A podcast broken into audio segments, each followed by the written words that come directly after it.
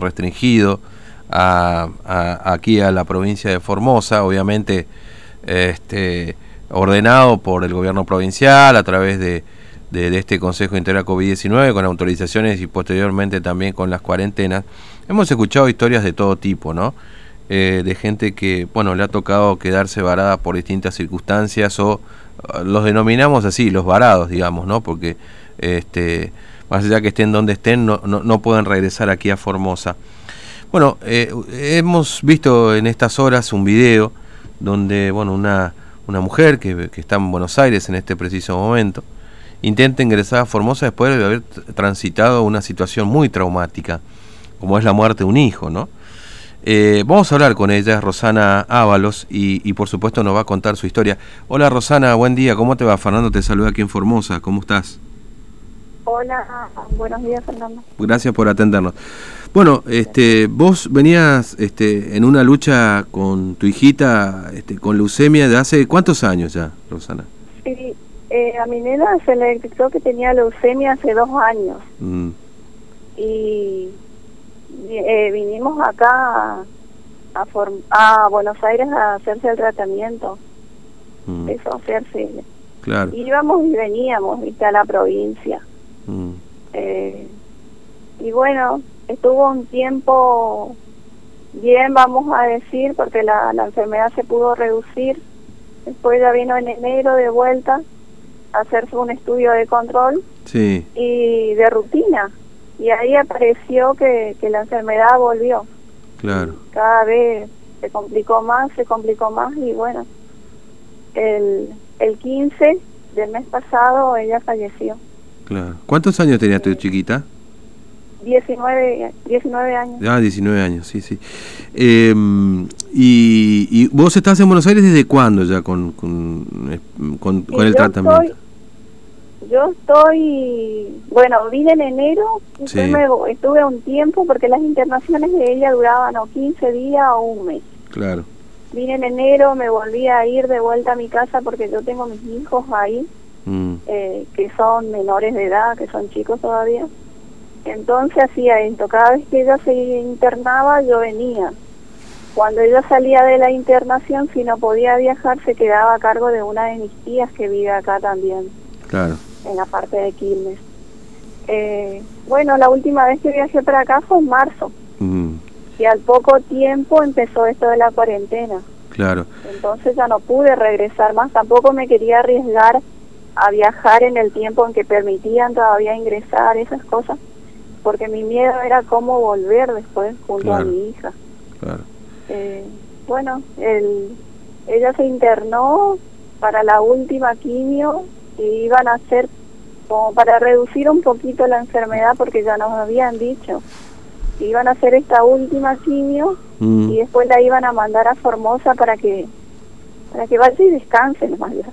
Sí eh, como para que lo que pasó acá pase allá bien. Claro, sí, sí. Eh, bueno, no, no salió, no pudo salir de la internación. Aparte a ella la eh, eh, estuvo con COVID también. ah, dio COVID positivo en Buenos Aires. Sí, COVID positivo. Mm. Y a los 12 días por ahí que dio positivo en COVID, ella fallece. Claro. Y, y por ley las personas son cremadas. Claro sí, sí, sí. Bueno, yo, yo retiré, hice todo el, trámite y eso y retiré su urna y su urna ya está en el lugar donde, donde va a quedar acá en Buenos Aires. Mm. Eh, mi pedido es ingresar sola con, las pertenencias de mi hija, con la ropa de mi hija. Claro, eh, claro.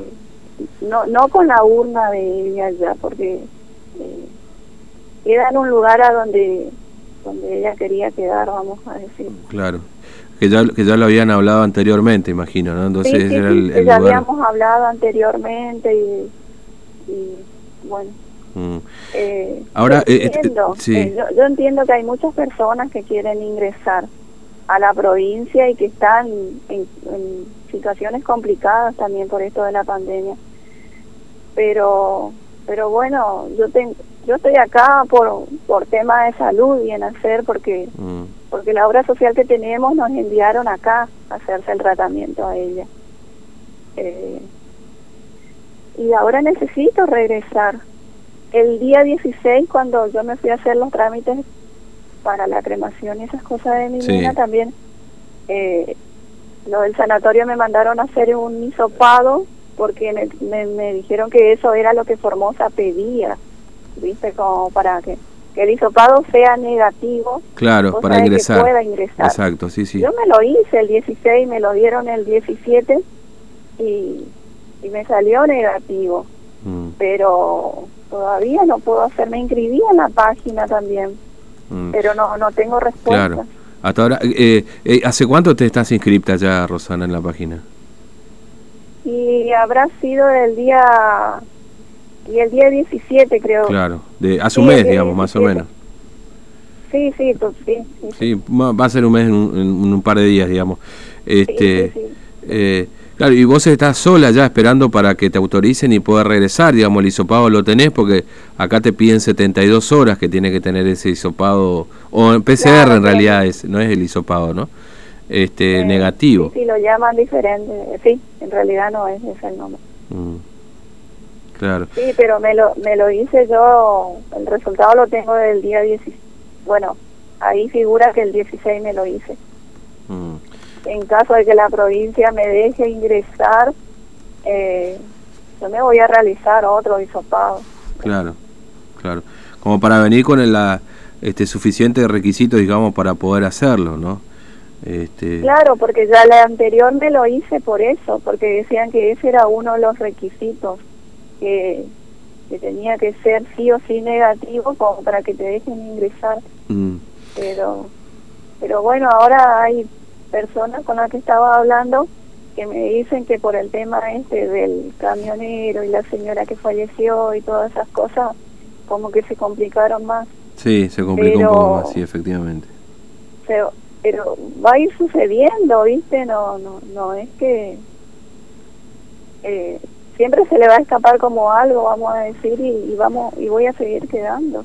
Mm. Em, eh, y tus chiquitos están acá, vos sos de, del 20 de julio, ¿no es cierto? Del barrio 20 de julio. Sí, yo soy del 20 de julio. Sí, sí. Mm. Y tus chiquitos están acá esperándote desde marzo, o sea, un tiempo larguísimo, digamos, ¿no? este, bueno. Bueno, este, Rosana, gracias por atendernos, contarnos esta historia. Lamentablemente te imaginarás que, y seguramente habrás visto en las redes sociales también, hay este, un montón de gente que pretende ingresar y, la verdad que es muy difícil, ¿no? Este es un es un gran problema este del, coronavirus. ¿Vos tenés en qué volver, digamos, eventualmente si, si te dan el, el, el ok para el regreso? Y, eh, yo me manejé siempre con, con los vuelos o con los pasajes que me dieron la hora social. Mm. Eh, a mí me daría un, bueno, la vez pasada ya me dieron un taxi lo de la hora social. Claro. Pero no, no viajé por el tema este de que no me iban a dejar ingresar y me iba a quedar varada por, por, la, por la ruta, vamos a decir. Mm.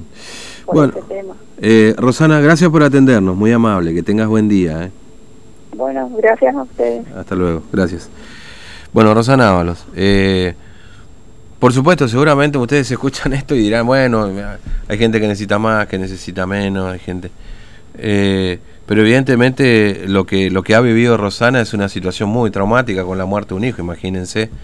Este, lo cuenta, lo cuenta por supuesto en la entrevista también. Eh, y necesita regresar, obviamente, como, como, como tiene su familia acá, sus chiquitos están acá este, son menores y por supuesto que este, necesitan eh, que esté su mamá y por supuesto estar con su mamá acá, ¿no? Cuando tenía 19 años, su hija falleció de leucemia, em, su cuerpo fue cremado